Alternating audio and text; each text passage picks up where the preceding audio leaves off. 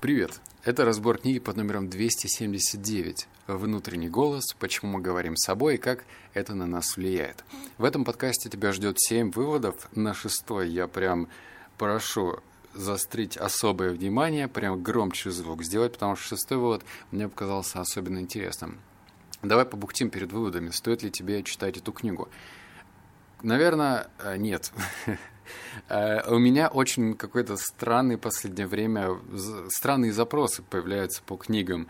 Одно дело читать понятную литературу из разряда отношений, потому что она универсальная. Всем бы хотелось, чтобы э, отношения со своими любящими людьми складывалось лучше. Ну, там, будь это муж, жена и так далее, да, даже дети или родители.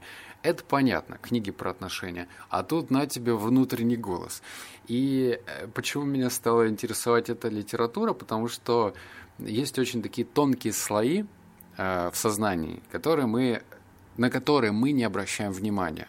То есть есть базовые фундаментальные вещи, а вот есть тонкое. И я что-то решил пойти в это тонкое. Да и к тому же, э, когда в голове ну, вот если у тебя не так, то вообще дай-ка в комментариях об этом знать. Я, у меня иногда появляется диалог с самим собой. И я в такие моменты немножко стеснялся, потому что это около шизоидная тема, когда ты сам с собой разговариваешь, либо это начинает э, напоминать какую-то психотерапию самим собой. И вот хрен пойми и разберись, как правильно. Потому что часто в последнее время очень модным, популярным становится говорить у себя сторис, и я пошел к психотерапевту. Он решил все мои детские проблемы, травмы, и у меня всего лишь 978 сеанс, но мы на половине пути. Вот как-то так. Я хочу разбираться сам, мне интересен был внутренний голос, что это вообще за такая сущность и к чему она меня может привести. А теперь мы переходим к выводу номер один. Широко распространенная мантра 21 века – призыв жить в настоящем. Мне импонирует мудрость этого принципа. Нам советуют перестать быть жертвой травм из прошлого, не тревожиться за будущее, а сконцентрироваться на текущем моменте, взаимодействуя с окружающими и самим собой. И все же, как исследователь человеческого мозга, должен отметить, это продиктованный лучшими побуждениями посыл противоречит нашей природе. Человек не создан все время крепко цепляться за настоящее. В процессе эволюции наш мозг формировался не для этого.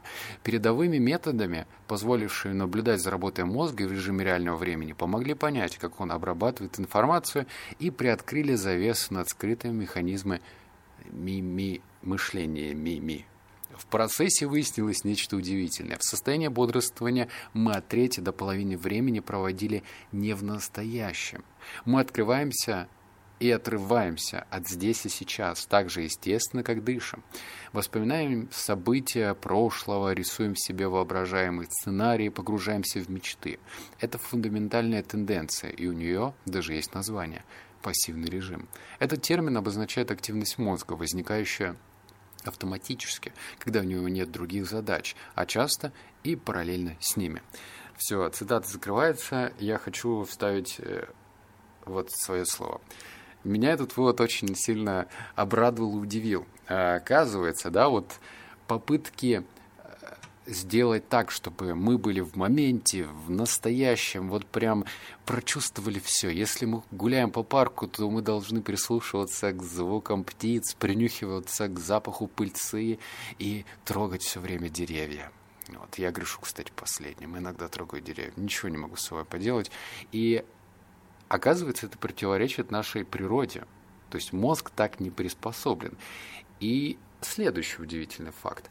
Может быть, знаешь, такое есть э, течение или философия некоторых людей, она, кстати, не популярна, эта философия, что нужно себя, значит, лечить вот этими э, древними нашими способами, вот ну, короче, как предки. Есть ту еду, которую ели предки. Лечиться так, как лечились предки. То есть нужно э, вглубь нашей природы, нашей культуры, туда куда-то уходить и обращать на это внимание. Ну, то есть то, что делали наши предки, значит, нужно делать сейчас. А нужно ли это делать, я не знаю. Но почему? Почему наш мозг устроен именно так? Ну, то есть в этом же есть какая-то логика, природа точно не глупая. А, и в этом, ну, в этом что-то сокрыто, сакральное, и, видимо, даже мозг ему важно и нужно находиться в моментах, когда он думает о мечтах, когда он грезит чем-то, когда он начинает рефлексировать и вспоминать, как он мог ответить, например, в конфликтной ситуации. Вот наверняка у тебя были такие ситуации, когда ты с кем-то поссорился, а потом идешь и думаешь, блин, вот надо было ответить ему вот так, он такой, такой мудак, он вот, и начинаешь прокручивать это, вот эти события. Хотя книги по саморазвитию учат чему? Отпусти, выдохни, продыши и будь в моменте, чувствуя, как подошва соприкасается с асфальтом. Вот это вот все. А мозг так нет, не готов. Он говорит, что я не умею, так извини. И мы, оказывается, должны перепрошивать его. То есть может быть, нужно балансировать и там, и там. То есть чаще находиться в моменте, ну и понимать, что ты не можешь, как робот, вот прям на 100% перепрограммировать себя и быть вот в моменте, в настоящем, как учат все эти гуру. Вывод номер два. Последы... Последние исследования, до результатов которых Выгодский, это, кстати, один из ученых, который изучал мозг, читая дальше, уже не дожил. Подкрепили его теорию и подтвердили, что в семьях с развитой культурой общения у детей раньше просыпается внутренний голос. Более того, воображаемые друзья стимулируют ребенка рассуждать больше, глубже и многообразнее. Последование... Да что, я Короче, сорян, я не знаю, почему я так читаю, не обращай на это внимания.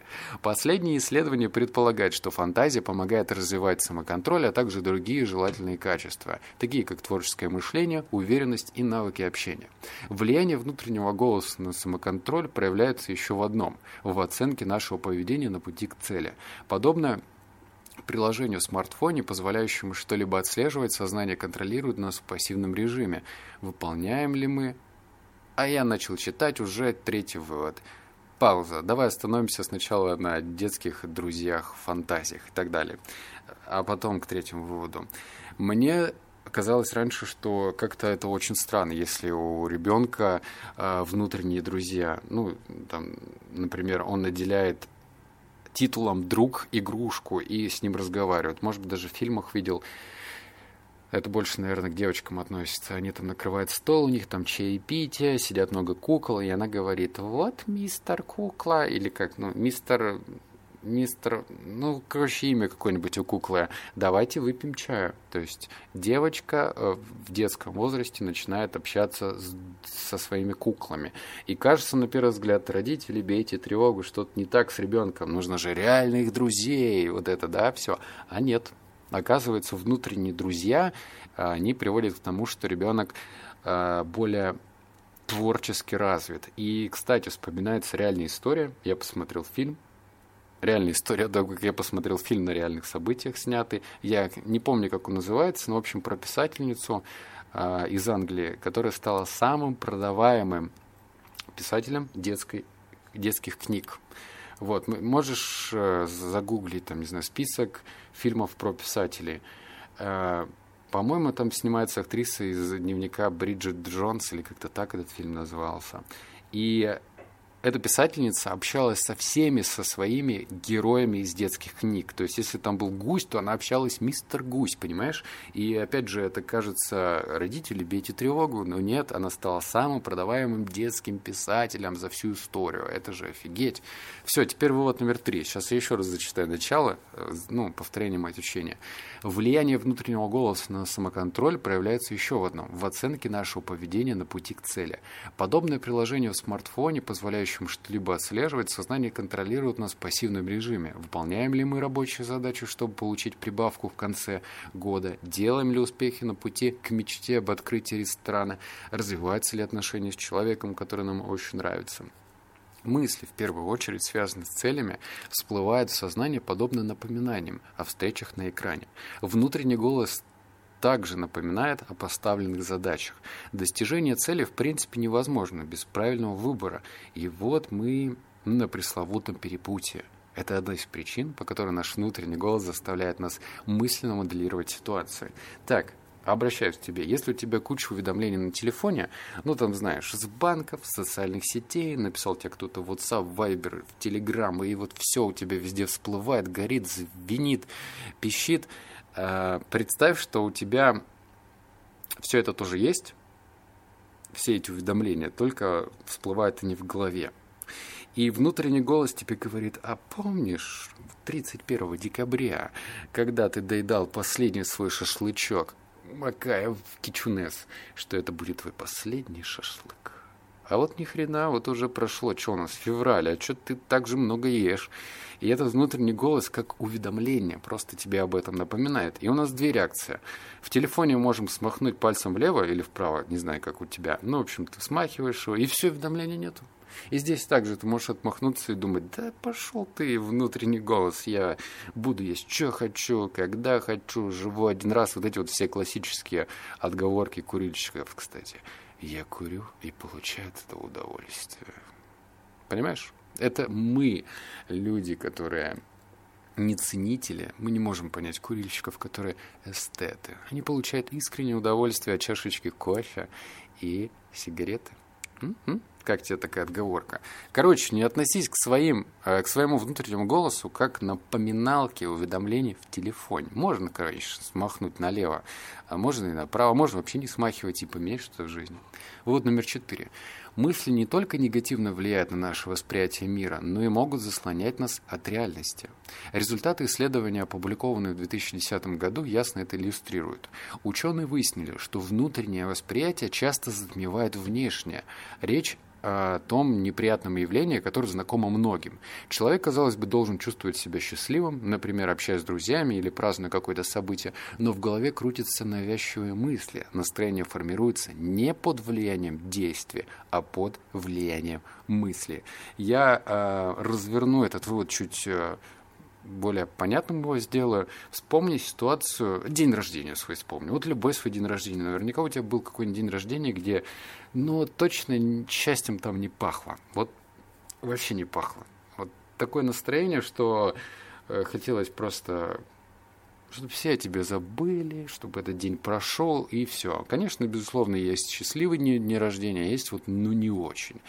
И, э, например, если у тебя есть какой-нибудь друг, в этот момент этот друг подходит и говорит, э, Ванька, ты что, ты, ты что кислый такой? Начинает тебя трепать по щечке, за ухо тянуть. Да, давай, говорит, э, бухнем с тобой, в стрепуху сходим. Давай там в массажку зайдем, забежим. Да что хочешь делать, братан. Я для тебя сделаю все, что угодно. А ты сидишь, если ты Иван, ну такой, а тебе, ну вот точно не для стрепухи сейчас, ну вот совсем. И что делать-то? Ну, то есть вроде твой кореш, друг лучше пытается всячески во внешнем мире поменять твое настроение, но внутренние установки вообще не дают этому произойти, понимаешь? То есть, если у тебя плохое настроение, то помни, что сначала нужно не стремиться к тому, чтобы перенести себя в какой-то Диснейленд условный, и там, тогда ты заживешь, и будет все счастливо, красиво и аккуратненько, а внутри начать вот эту уборку сделать. Взять метлу мысленную, и вот эти вот негативные установочки так ш, ш, ш, ш, смести. Смести. Вот номер пять. Люди пишут о своих переживаниях столько, сколько существует письменность. Однако только исследования последних десятилетий доказали, что ведение дневника – мощная психологическая поддержка. Эту тему подробно изучал психолог Джеймс Панни Бейкер – прошедший в науке долгий яркий путь.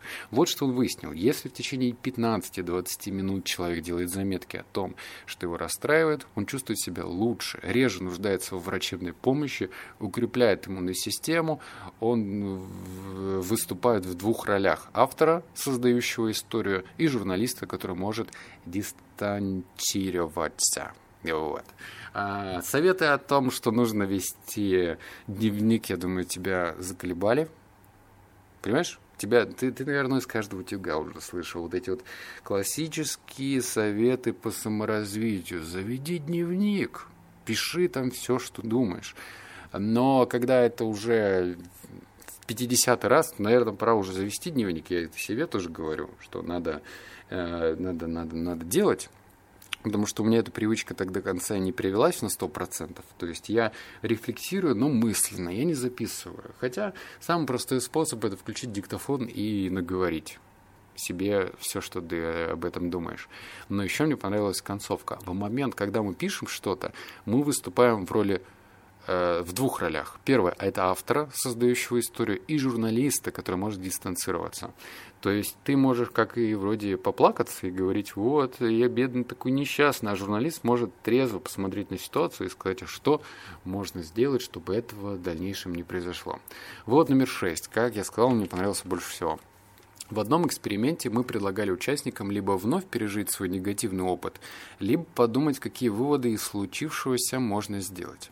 Когда добровольцы не просто ворошили прошлое, а пытались извлечь из него урок, они почти в пять раз чаще использовали универсальное «ты» Это помогало понять взаимосвязь между личными проблемами и устройством мира в целом. Такие участники писали что-нибудь вроде «Когда ты отстраняешься от проблемы и берешь паузу, иногда видишь ситуацию под другим углом» или «Ты можешь много узнать от людей, которые смотрят на мир не так, как ты».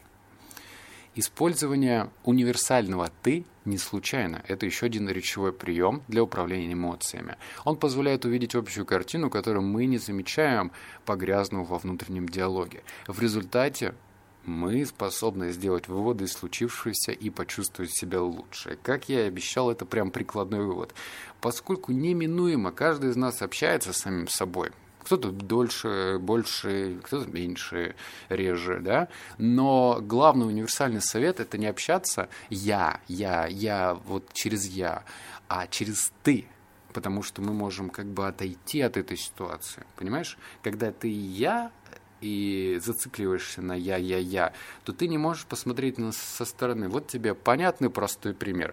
Все же мы гораздо давать совет, правильно? Приходит тебе друг твой и говорит, вот мне проблемка, и начинает тебе вываливать все, что у него на душе лежит. Либо по работе, либо в отношениях там с девушкой, с парнем. И ты это слушаешь, и кажется, что ответ настолько очевиден. Ну, ну, так, ну ты что, не, ты что, не видишь, что ли? Так тебе надо это уволиться, на другую работу перейти, и все пойдет у тебя как по маслу. Либо, если в этих отношениях сказать, ты что, себя не уважаешь? Посмотри, сколько девушек вокруг, и все крашат друг друга. Ну, в общем, множество разных советов есть, и они прям кажутся настолько очевидными. А вот ты, когда это говоришь, почему это тебе легко удается? Потому что ты с другом на «ты». На «ты». А друг-то твой тоже не дурак, надеюсь. Он тоже бы мог такой совет дать, если бы эта проблема касалась не его. И он бы тоже смог общаться с человеком на «ты», а не с «я». Понятно? Понятно? Вывод номер семь. А, поверьте в силу ритуала. Важно отметить, это не просто привычка или определенный порядок действий. Среди прочих стандартных процедур, которые наполняют нашу жизнь, ритуал выделяется некоторыми особенностями. Во-первых, это строгая последовательность действий, которые всегда осуществляются в одном и том же порядке. Этим ритуалом отличается от привычки или стандартной процедуры, у которых порядок шагов более свободный и часто может меняться. К примеру, вот как проходит мое утро – кстати, не очень у него утро проходит. Проснувшись, я каждый раз делаю три вещи. Принимая препарат для работы щитовидной железы, звучит эротично, у меня с ней проблемы, это автор пишет. А про эротично я добавил. Чищу зубы и выпиваю чашку чая. Хотя врач советует принимать таблетки натощак. А в таком случае они лучше действуют. Я не всегда так поступаю. Boy. Иногда я сначала пью чай, иногда сначала чищу зубы это нормально. Ну, блин, я знаю, что не обязан каждый раз соблюдать определенный порядок действия. Его изменения не повлияют на меня в худшую или в лучшую сторону. Дальше. Действие значимым, короче, я сделаю отступление и читаю дальше. Действие значимым, потому что с их помощью мы преследуем важную цель. Неважно, что именно происходит, кладем ли мы камушек на могилу предков, чтобы почтить их память, участвуем в танце дождя, чтобы получить хороший урожай, или причащаемся. Обряды играют особую роль, отчасти потому, что помогают справиться с тревогой. Происходит обращение к силам, более могущественным, чем мы сами. Одновременно мы видим общую картину, а взаимосвязь с другими людьми и явлениями усиливается. Столь эффективное воздействие ритуалов на внутренний голос объясняется тем, что они действуют в нескольких направлениях. Например, они отвлекают от того, что нас беспокоит, загружая кратковременную память задачами, связанными с выполнением действия. Разрозненный, да, вывод такой получился. Вроде бы я тебе скучный ритуал этого автора перечислил, про щитовидную железу таблетки все запомнили, да? Вот. А, но с другой стороны, и неважно, насколько у тебя виртуозный ритуал. Ты можешь хоть с самого утра сначала на гвозди вставать, потом по углям ходить, а потом вот эти вот что-нибудь еще делать такое экстремальное. Ты можешь, конечно, это делать. А может быть, у тебя и ритуалы будут скучно. Но фишка в том, что магия происходит в тот момент, когда ты через ритуалы разгружаешь свою кратковременную память и начинаешь не беспокоиться о том, что тебя волнует. Например, ты до жути боишься выступать на сцене, как и 99% людей. Я тоже. Вот представь, значит, сцена. За сценой сидит тысяча человек, и всем на тебя плевать. Их туда, ну, может быть, не плевать, но, короче, они в своих заботах, и что-то ты будешь выходить и рассказывать, трепаться, вступите в мою секту Amway, купите мои, мои помадки, вот эти вот все. Ну и начинаешь продавать, да, со сцены. И человек боится, ну, оратор боится выступить, потому что а страшно, что по мне продумают, а вдруг я облажаюсь и так далее. Но если у этого оратора есть свои ритуалы, ну, например, там, размять голос, продышаться, там, что-нибудь еще сделать, и эти ритуалы ему позволят даже может быть, через плацебо, может быть, не через плацебо, но на время отключиться от э, этой проблемы. Я, кстати, тоже не раз видел такую ситуацию, когда не очень опытные дикторы выходили на сцену, и они сначала говорили так прерывисто, потому что у них дыхание, естественно, прерывисто. «Добрый день, господа! Я рад приветствовать вас на этой сцене. И сегодня мой доклад и моя речь пойдет о том...» И вот такая вот речь. А потом, через минутки две-три, они расслаблялись, уже говорили более, ну, что ли, естественно. Вот, как-то у них речь уже шла плавнее. И ритуалы точно помогут вот этот конфуз сгладить, потому что мы запоминаем начало и конец. Цовку. Может быть, кто-то и конец запоминает. Но в, основном концовку. Все, это были все выводы. Че, давайте я пошантажирую на комментарии какие-нибудь. Напиши комментарий, а че, че тебе... Че... Такой заплакал. Э, впервые на подкасте человек заплакал. Хотя, если я скажу, что я заплакал, ты же все равно это не проверишь никак. Да? Заплакал. Ладно, не буду я плакать, мужики не плачут, понятно. Надо, кстати, хатику посмотреть. У меня перелет будет 14 часов. Я скачаю хатик и посмотрю, наконец. Чтобы мы с тобой были на одной волне. И я смог в один момент сказать, а я вообще-то хатик посмотрел. Э, подкасты заканчиваются, я просто говорю уже личное. Я тут недавно посмотрел «Лицо со шрамом» 83 -го года и тоже культурно обогатился. Ох, Аль Пачино класс. Ну, хатика посмотрю. Все, комментарий напиши, ёпта. Пока.